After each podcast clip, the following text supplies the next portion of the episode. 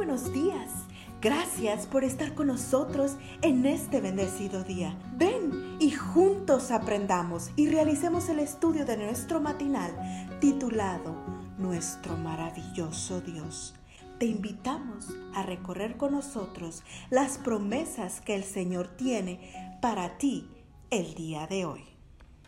El devocional para el día 2 de agosto se titula El legado y el texto de memoria lo encontramos en el libro de los Hechos de los Apóstoles, capítulo 10, versículos 37 y 38, nueva versión internacional. Ustedes conocen este mensaje que se difundió por toda Judea, comenzando desde Galilea después del bautismo que predicó Juan. Me refiero a Jesús de Nazaret como lo ungió Dios con el Espíritu Santo y con poder, y como anduvo haciendo el bien y sanando a todos los que estaban oprimidos por el diablo, porque Dios estaba con él. Si tuviera que resumir en unas 30 palabras la obra que Jesús realizó entre nosotros, mientras caminó por las polvorientas calles de Palestina, ¿qué dirías? Las palabras del apóstol Pedro en nuestro texto de hoy nos proporciona ese resumen.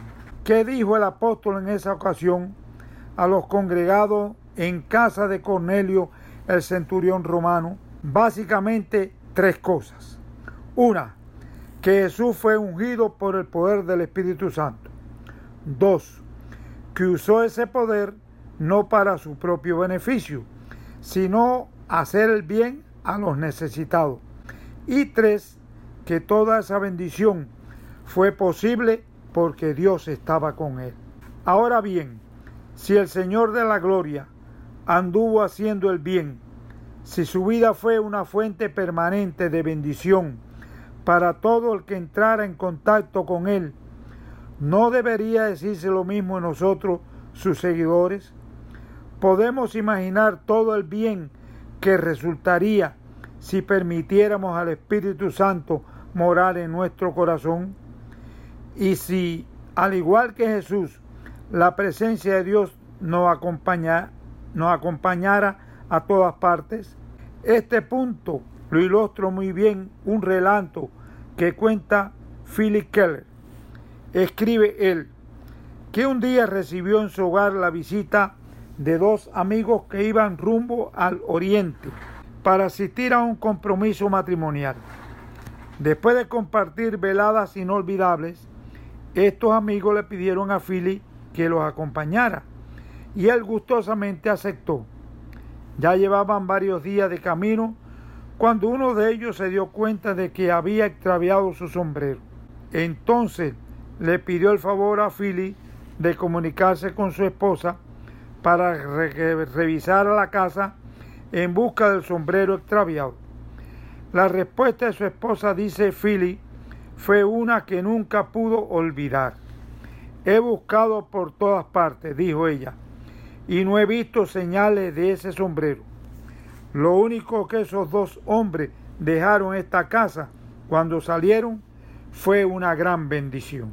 Es difícil leer este relato y no preguntarse, ¿qué dejo yo atrás después de haber visitado un hogar, después de dejar mi lugar de trabajo y en una escala aún mayor.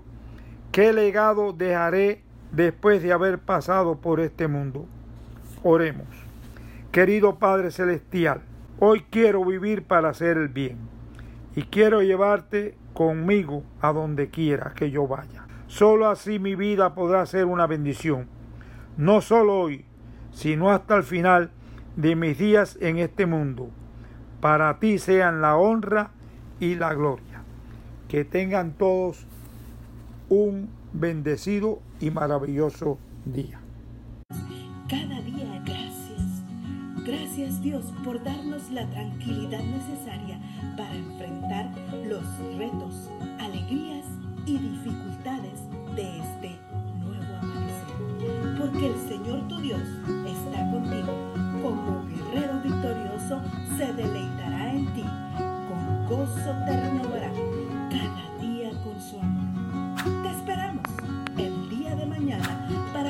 one